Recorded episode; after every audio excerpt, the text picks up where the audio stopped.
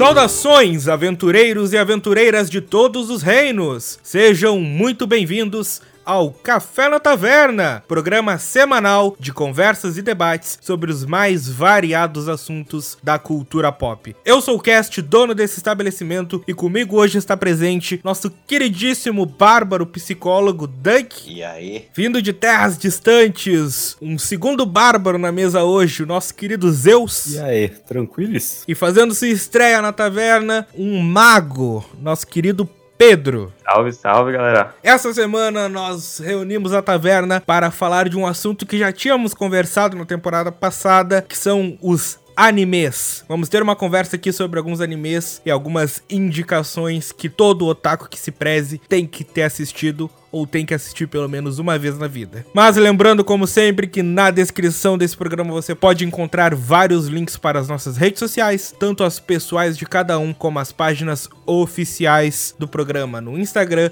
Facebook e etc. Caso queiram entrar em contato conosco, só mandar um e-mail para cafénatavernapodcast@gmail.com ou deixar um comentário no post do episódio lá no nosso site em www.cafenataverna.com.br. Então, sem mais delongas, vamos conversar um pouco.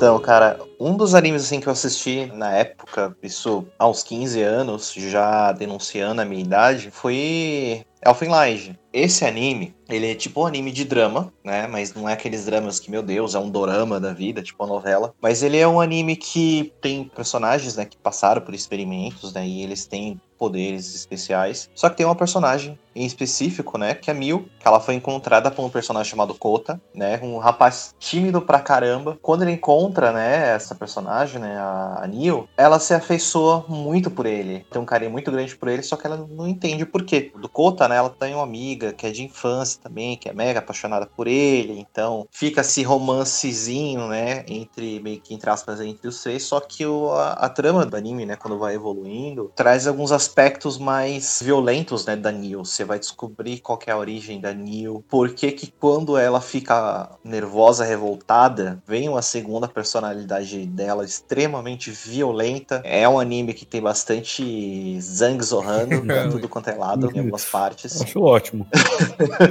Cara, tem um final bastante triste, assim, pra mim foi bastante triste. Esse é o anime daquela cena da sala amarela? Qual sala amarela? Tava pesquisando algumas imagens aqui enquanto tu tava falando e surgiu essa foto da sala amarela toda cheia de sangue jorrando que eu vi em muitos memes por muitos anos na internet, só que eu nunca sabia de qual anime era. Ah, sim. É, eu, eu tô vendo aqui no Google. Sim, Ah. realmente, é, é desse anime. Eu preciso assistir, mano. Assista. Eu vou colocar no meu playlist agora. Quero conhecer, mano. Ele falou, final triste, jorra sangue. Beleza, me conquistou. É, eu conhecia só por essa imagem, assim, desse meme, assim. Cara, no primeiro episódio, o anime já mostra pelo que ele, ele foi criado, tá ligado? Já dá um, assim, uma violência nervosa. E algo interessante de se notar. Escutem a música né, de apresentação, procurem a tradução do latim, até mesmo porque, né, não sei de quantos daqui de nós sabe falar latim, mas ele tem, assim, uma ligação absurda com a trama do anime. Então, cara, vale muito a pena. Mega recomendo. Ele se passa mais ou menos em que época, assim? Ele é futurista, dias atuais? Olha, se eu falar dias atuais, é um pouco complicado que nós estamos em 2020, né? É, meu Deus. Assim, contemporâneo de 2000. Ah, Ah, eu tô vendo aqui na descrição da Wikipedia que eles classificam como terror, então seria uma pegada meio Another, só que com mais sangue. Tipo isso. Another é baita sanguinolento, mas é, Elfen Lied é mais. É que pra mim, se a gente fosse comparar os dois, Another e Elfen Lied, Another também é um anime que eu amei de paixão. Eu gosto mais do Offline porque ele é mais. Ele é mais emotivo. Sei lá, cara. Ele. Pelo menos em mim, ele traz muito mais emoções, tá ligado? Tipo, de, dos personagens. É um dos animes assim que eu falo, mano, assiste. Assim como acho que no primeiro episódio eu falei do Samurai Shampoo. É um puta do anime muito da hora, mas hoje a indicação é o Offline. Quantos episódios ele tem, tu sabe? 14. É que eu tô vendo aqui né, naquele site de assinatura. A primeira coisa que aparece é maior de 18 anos, né? Foi, opa, show. daí vi aqui na lista 14 episódios. São 13 no anime. Não sei se eles fizeram algum OVA. Ah, pode ser, pode tá contando com. Em relação ao final, tipo, sem dar spoiler, mas ele encerra a história ou é aquele final que, que deixa com gostinho de quero mais? Cara, ele encerra muito bem. Eu falo isso porque, olhando aqui nos dados do anime em si, ele tem um mangá, né, que continua após o término do anime, no período de publicação. O anime se encerra em 2004 e o mangá vai até 2005. Por isso que eu falei, se terminou com gostinho de quero mais, geralmente talvez num mangá seguisse mais. Eu não posso dizer pelo mangá, porque eu não li, né? Eu não fui atrás, mas a finalização no anime, ele, ele fecha muito bem a história. Deixa talvez uma pontinha ali, mas que, sabe, não, não é tão necessário assim. Você nem liga, tá ligado? Fecha muito bem a história. Hum, às vezes ele pode continuar o mesmo universo. É que, sei lá, como ninguém aqui conhece o mangá, sei lá, pode ser outra história, o anime pode ter ido para outro lado, não tem como saber. Uhum. Eu acho que não chega a ter o mesmo caso do Claymore. No anime vai ter uma certa parte, que é, tem um final ali, só que dá a entender que tem uma prolongação de história absurda, só que o anime morre, morre ali. Aí depois no mangá o negócio voa, né? Entendi. Então fica aí a recomendação Elfin Light. Tem algum modo oficial ou é só lá no Pérola Negra que a gente acha? Cara, não sei como é que tá hoje em dia, mas na minha época era naqueles sites de anime, 240p, resolução máxima. Pixel art. É, você levava uma hora para carregar um episódio de 20 minutos, né? Eu não posso dizer que eram bons tempos, porque eu estaria mentindo. Cara, do Elfenlight, eu tô acompanhando ele aos poucos e eu tô assistindo pelo Goiabu. Qualidade do vídeo chega a ser uns 480p. Mas esse é site oficial ou... Um site alternativo. Ah, sim. Entendi. É o site do Tio Jack. Ah. Captei. É, aquele site que você encontra na internet mesmo, tá ligado? Bom, de qualquer forma, eu vi aqui também, caso você não queira ir pro lado pirata da força, tá disponível no Crunchyroll. É, foi onde eu tava vendo. No caso, o Crunchyroll dá pra ver de graça, né? Sim, assinatura. Só que aí você só lida aí com os anúncios, né? Mas então de boa.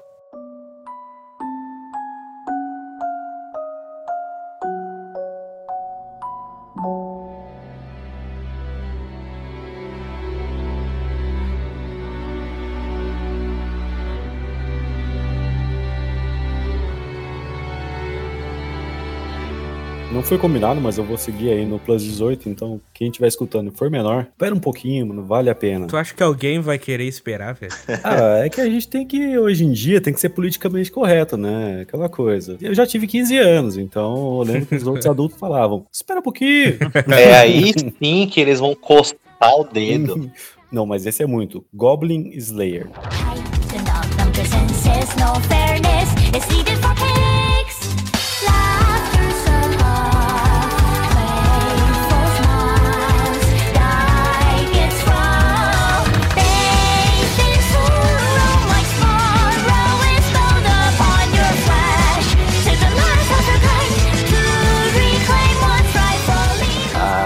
Conhecido, polêmico. Demais. Mamilos. Mamilos. E cara, eu não conhecia ele há muito tempo. Não peguei ele desde o começo. E assim foi através de um colega, eu tava falando, ele falou: oh, você precisa assistir Goblin Slayer. Você gosta de RPG? Gosta de taverna, de grupos, de dungeon? Eu falei sim. E aí eu, conforme eu ia conversando com ele, ele ia falando: Ah, então você tem um gosto mais pra um pouco gore e um pouco adulto. Eu falei sim. E aí ele me apresentou. A história se trata ali mais ou menos de um caçador de Goblin, tanto que os personagens principais não têm nomes. O Goblin Slayer é o Goblin Slayer e os outros personagens no primeiro episódio a sacerdotisa e nos outros aparece a arqueira elfa, o xamã e outro homem lagarto, sacerdote. Mas a história dele é bem aquele clichê de RPG. Grupo na taverna, conversando, coisa e tal. Só que lá tem, digamos assim, caçadores. Onde cada um pega o seu contrato e vai caçar um monstro. Se, pelo nome do anime, você sabe que tem um caçador de Goblin, um Goblin Slayer. E aí começa aquele RPG normal e você já entra naquele clima de anime medieval, R taverna, um grupinho se formando com a sacerdotisa, a primeira missão dela, e você fala, beleza. E é aí que rola um belo tapa na cara, e ele fala assim, tá, tudo aquilo que você vê de um anime, você tá acostumado para um adolescente, show. Ele fala assim, aqui vai ser a vida real. E ele muda, e aí ele se transforma no anime que por isso que eu tô indicando ele, porque cara, ele mostra que assim, mesmo se passando no mundo que você sabe que tem magia, tem monstros, ele trata-se como se fosse tudo com magia e monstros no nosso mundo. Então, é um anime adulto. E o personagem principal, que é o Goblin Slayer, ele não é overpower, ele não tem magia, não tem nada, e ele é um caçador de goblins. Todo mundo, até alguns, tiram sarro dele porque ele só caça goblins. E o legal é que conforme vai passando os episódios, você vai descobrindo meio que o porquê ele só caça goblins. E, cara, ele me marcou. São quantos episódios esse anime? São 13. É o anime já finalizado? Tem continuação? Está em produção no momento? Ele trabalha em arcos, então, assim, ele tem alguns arcos que já se passaram nesses 12 episódios, e aí fizeram mais um filme com mais um arco fechado. E falar pra você, para mim, o mangá foi demais. Para mim, o anime, ele tá no limiar, da, digamos assim, de um anime adulto sério e o mangá ele extrapola. Então, quando eu fui atrás do mangá, eu falei assim: não, não, não. Não é bem isso que eu queria continuar vendo. O anime, ele põe ali no limite e eu mantive aquela coisa. Ah, eu espero que tenha mais, porque quando eu comecei a conhecer ele, foi quando eu conheci a Crunchyroll. Eu via direto o Goblin's Crown, que é o filme que veio depois dele. E aí, depois que meu amigo me falou, eu assisti os episódios, e assim, já era um que a galera não tava esperando muito. Mas não é algo que, assim, ah, é garantido que vai ter uma sequência, mas é aquele anime que, assim, ele fecha o arco que ele tava trabalhando, mas se tiver mais histórias, show, não vai atrapalhar nada do que passou, e você vai querer continuar assistindo. Cara, Goblin Slayer é provavelmente um dos animes mais polêmicos dos últimos tempos, e ele é o legítimo anime, não é para qualquer um. Não. E não é porque quem gosta é melhor ou pior do que não gosta. É literalmente gostos diferentes. Eu recomendaria para quem tá ouvindo e não conhece, assiste o primeiro episódio. Se o que acontece da metade do episódio pra frente não te tirar do anime, prossiga. Caso contrário, ele não é pra ti. E não é porque tu é burro ou inteligente demais não. pra esse anime. Não, não, não. É simplesmente porque ele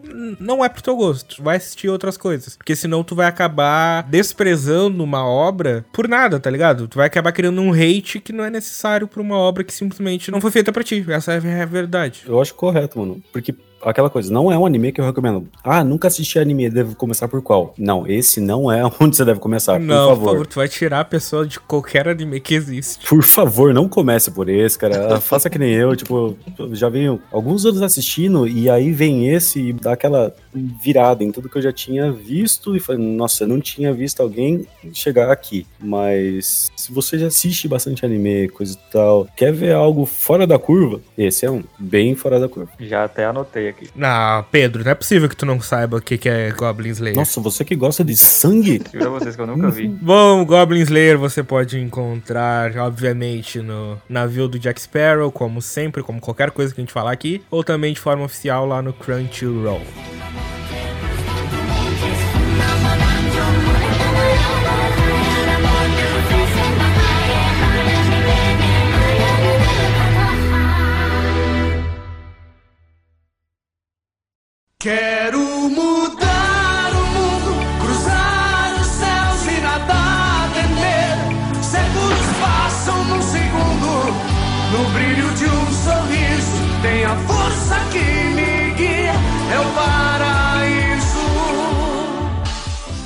Anime que eu escolhi foi a minha primeira opção, foi o clássico Inuyasha. Yeah.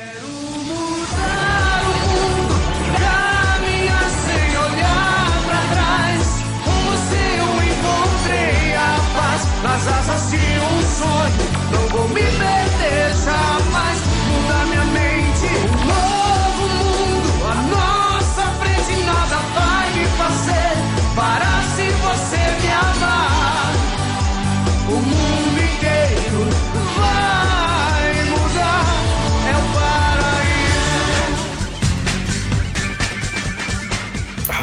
Nossa, agora o cara fez a gente voltar no tempo. Agora pegou, agora pegou. mano. Agora, por favor, me excomunguem. Eu nunca assisti Inuyasha. Nossa.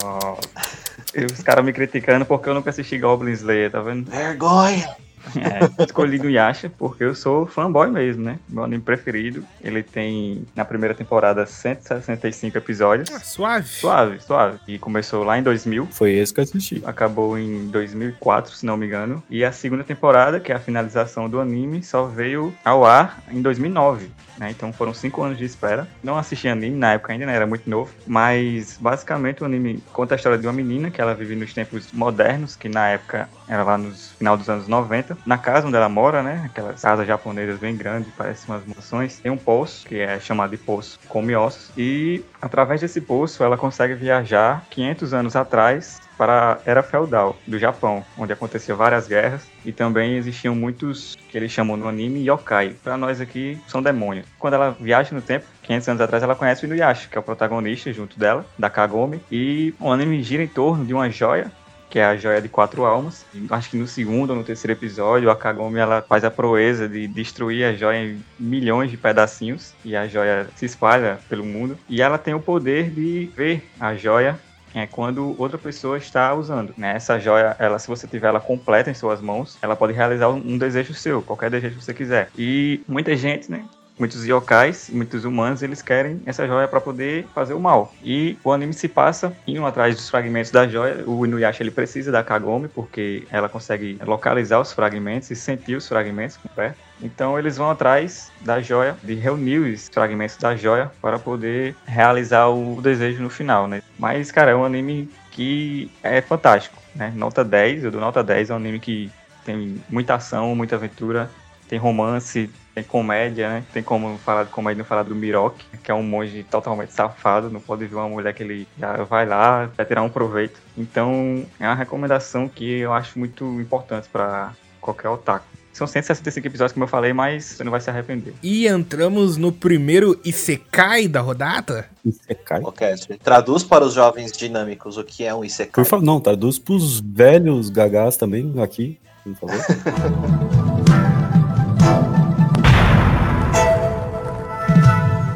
Dentro da cultura otaku, nós temos diversos nomes para gêneros específicos ou convenções de gênero, que são geralmente coisas que acontecem normalmente nessas obras. Uma das mais comuns desse estilo de anime são os isekai, que não são nada mais nada menos do que o arquétipo de Sword Art Online, por exemplo, que é quando você pega uma pessoa do mundo real, geralmente um estudante, e ele é lançado para fora do mundo dele, seja morrendo, seja entrando num portal, seja indo para um videogame, seja sendo abduzido por alienígenas. Qualquer forma, ele é retirado do ensino médio da era moderna e vai para esse mundo fantástico de aventuras. Hum, Não sabia, mano. Interessante. É, só que também não, não sabia a definição, mas no caso Inuyasha, ela não vai para outro mundo, né, como pode ser nessa definição aí, ela viaja no tempo. É, que vai pro mundo medieval.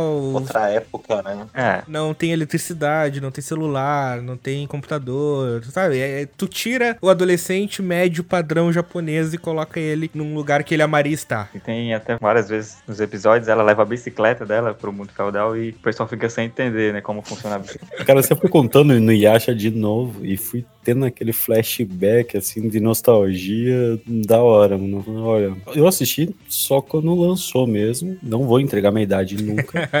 Uhum. mas eu Você lembro que eu gostava bastante, cara. Você terminou todo o Inuyasha? Assim, na época que eu tava assistindo, eu lembro que conforme ia lançando na Cartoon 1, eu ia assistindo, mas, cara, eu assisti bastante, bastante mesmo. Então, assim, eu não lembro da história e agora me deixou curioso pra dar um remember, porque Samurai X foi um que eu fui dar um remember e a minha memória nostálgica fazia uma bela edição. E aí eu fiquei curioso pra ir no Yasha. Vou dar uma, uma olhada também, mano. Só pra terminar a minha recomendação, que, como eu falei, a primeira temporada foi 2000 até 2004, a segunda, Inuyasha The Final Act, foi só em 2009, e ano passado, 2020, né, eles lançaram um spin-off, que é a- meio que a continuação do anime, que conta a história né, da Ah, não, tá dando spoiler. Esquece, esquece, esquece.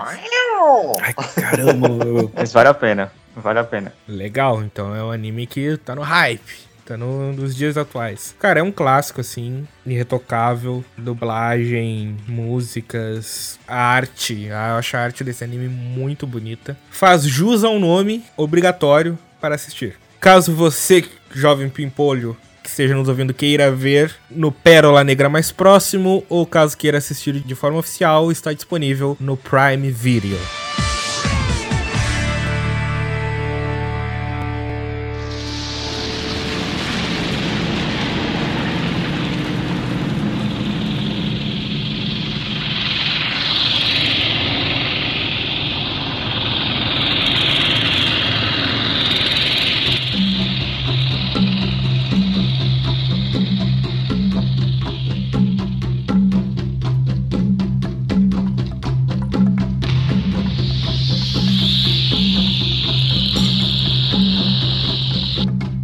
Bom, seguindo a pegada de clássicos da animação japonesa, eu vou puxar aqui um filme animado, talvez uma das obras mais importantes da década de 80 que o Japão já produziu. Eu estou falando da obra suprema de Katsuhiro Otomo. Vamos falar um pouco de Akira. Hum, aí sim. Akira é aquele cara de cabelo preto e jaqueta vermelha, né? Se você não falar da moto, você não tá falando da Akira.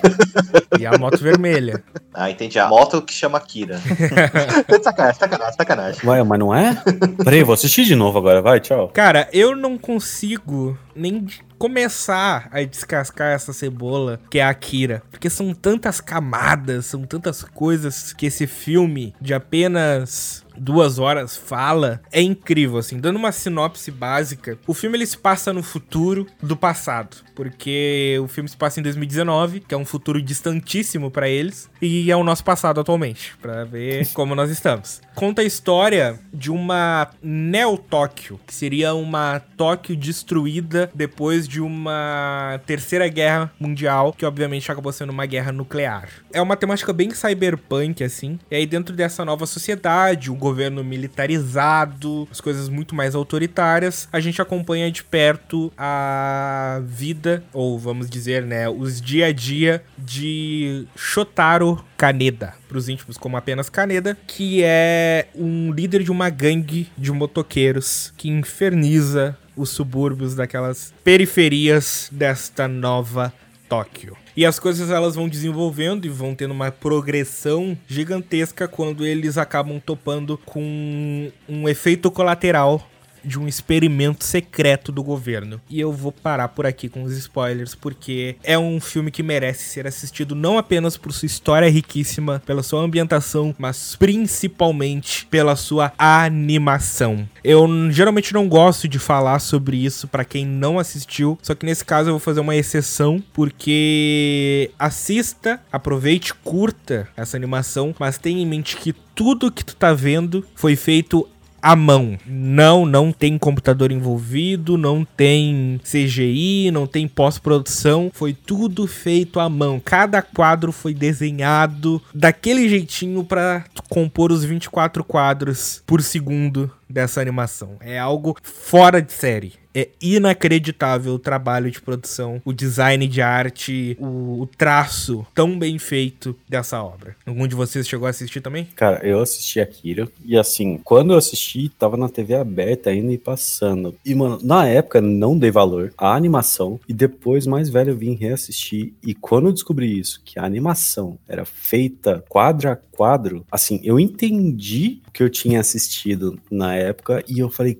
Caraca, não consegui até hoje imaginar o, o tamanho do trabalho que fizeram nisso. Dentro da indústria do cinema, principalmente no ramo da animação, existe uma máxima de que o primor da animação 2D que a humanidade conseguiu fazer está em Rei Leão, de 94. E eu não tô aqui pra discordar, é realmente inacreditável o que a Disney fez em Rei Leão. Mas, cara, dá uma olhada em Akira. Dá uma chance pra essa animação japonesa, porque existem técnicas, existem formas e ferramentas que eles utilizaram pra fazer aquele filme que, cara, tu não vê hoje. Tu não vê. Foi algo muito, muito aquém de tudo que foi feito e de tudo que jamais será feito de novo. E assim, só falar pra molecada que vai assistir hoje, vai parecer datado. Áudio deles, se você não nasceu depois dos 2000, você vai estranhar, vai parecer meio old. Eu acho que eu não assisti a dublagem dele, mas imagino que a dublagem esteja da mesma época também. Mas assim, vale muito a pena, não só pela, digamos assim, pela arte que ele apresenta ali, pela própria, digamos assim, história dos animes, digamos assim, é difícil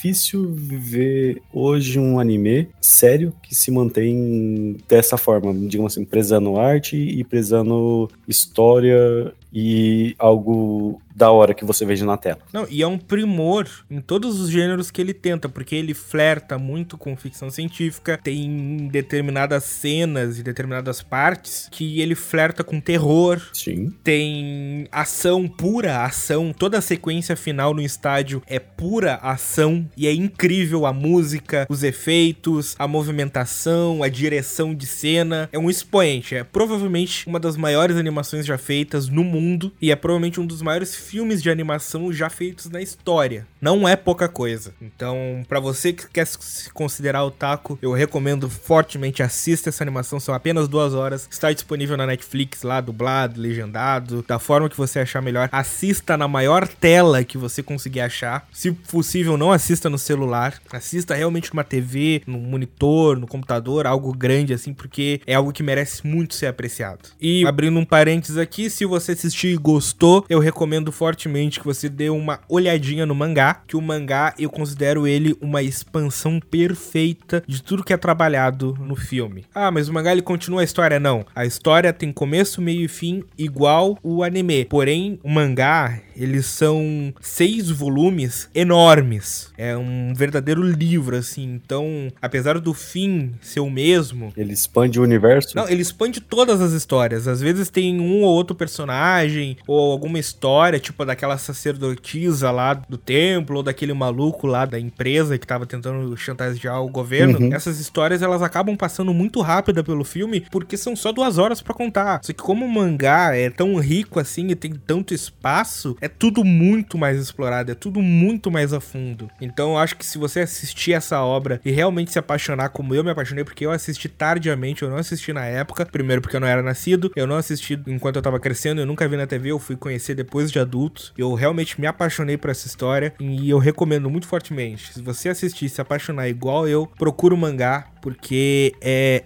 incrível. Tudo que tem de perfeito no filme, vezes 10, assim. Cara, que show. Não sabia sobre o mangá. É que assim, fui assistir adulto, né? Ele, porque eu lembrei da minha infância. Mas infância, adolescência, adivinhe qual.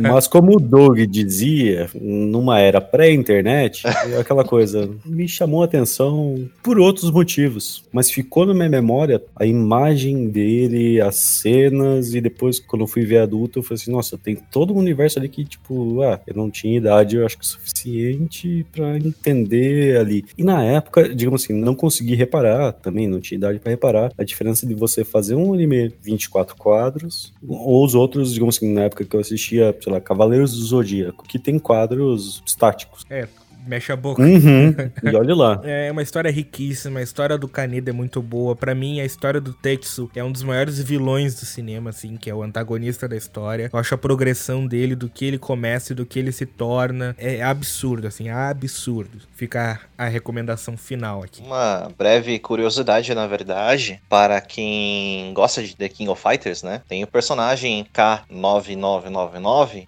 que ele foi, assim, absurdamente inspirado no Tetsu, tanto o ataque especial dele, né? E inclusive o dublador do lutador, né, do K999, é o mesmo dublador do Tetsu no anime Akira. Só que o autor não curtiu essa ideia dessa homenagem, entre grandes aspas, a que a CNK fez a Akira. E quando. Eu não lembro quem foi a empresa que relançou. Tem a Steam, inclusive, né? Trocaram né, o K999 e colocaram outro personagem chamando Nameless que ele tem as mesmas habilidades, os mesmos recursos, né, com animação diferente. E Nameless foi uma tirada da SNK com o autor da Kira, né? Que falar, tipo, beleza, a gente gosta do personagem, então a gente não vai pôr nome nenhum. Mas ainda assim, representar ele lá. Uma segunda curiosidade, falando do mangá de novo, o mangá é do mesmo diretor e roteirista do filme, então é o mesmo criador, é o Otomo. E o que que acontece? Ele começou fazendo o mangá, começou a publicação, teve um hype absurdo, foi pedido pra ele fazer o filme, o que que ele fez? Ele parou a produção no mangá, fez o filme e depois ele continuou a produção no mangá depois que o filme já tinha sido lançado. Então, ele começou o mangá em 82, foi pedido pra ele parar e começar a produção do filme lá por 85, 86, porque o filme foi lançado em 88, e depois ele só foi terminar o mangá em 93. Caraca. Só pra ter uma ideia, assim, do quanto tempo ele teve. Porque a história era a mesma. O final que ele deu pro filme é o mesmo final que tem no mangá. Só que o que que ele explora nessa lacuna de tempo que ele tem pra trabalhar entre o lançamento do filme e o lançamento da última edição do mangá. Cara, eu já ouvi falar, já me indicaram e eu não assisti por preguiça mesmo. Mas eu sei que é muito bom. Vergonha!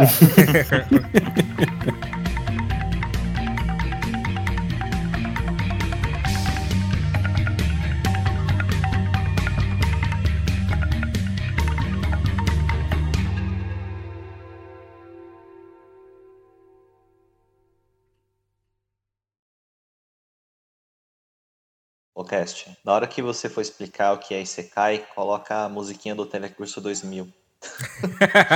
boa, Boa. boa. A gente tem que fazer um programa um dia só explicando o que que é shonen, o que que é seinen, o que que é eti, o que que é... Nem eu sei todos, mano. é Josen, o que que é Isekai, o que que é... Hentai. É, isso, isso aí você não precisa explicar, mano. A certeza, quem é adolescente ou já foi, sabe que essas coisas a gente aprende sozinho. Ah, sim, tira, então. São coisas assim que a gente lembra com a palma da mão, com certeza.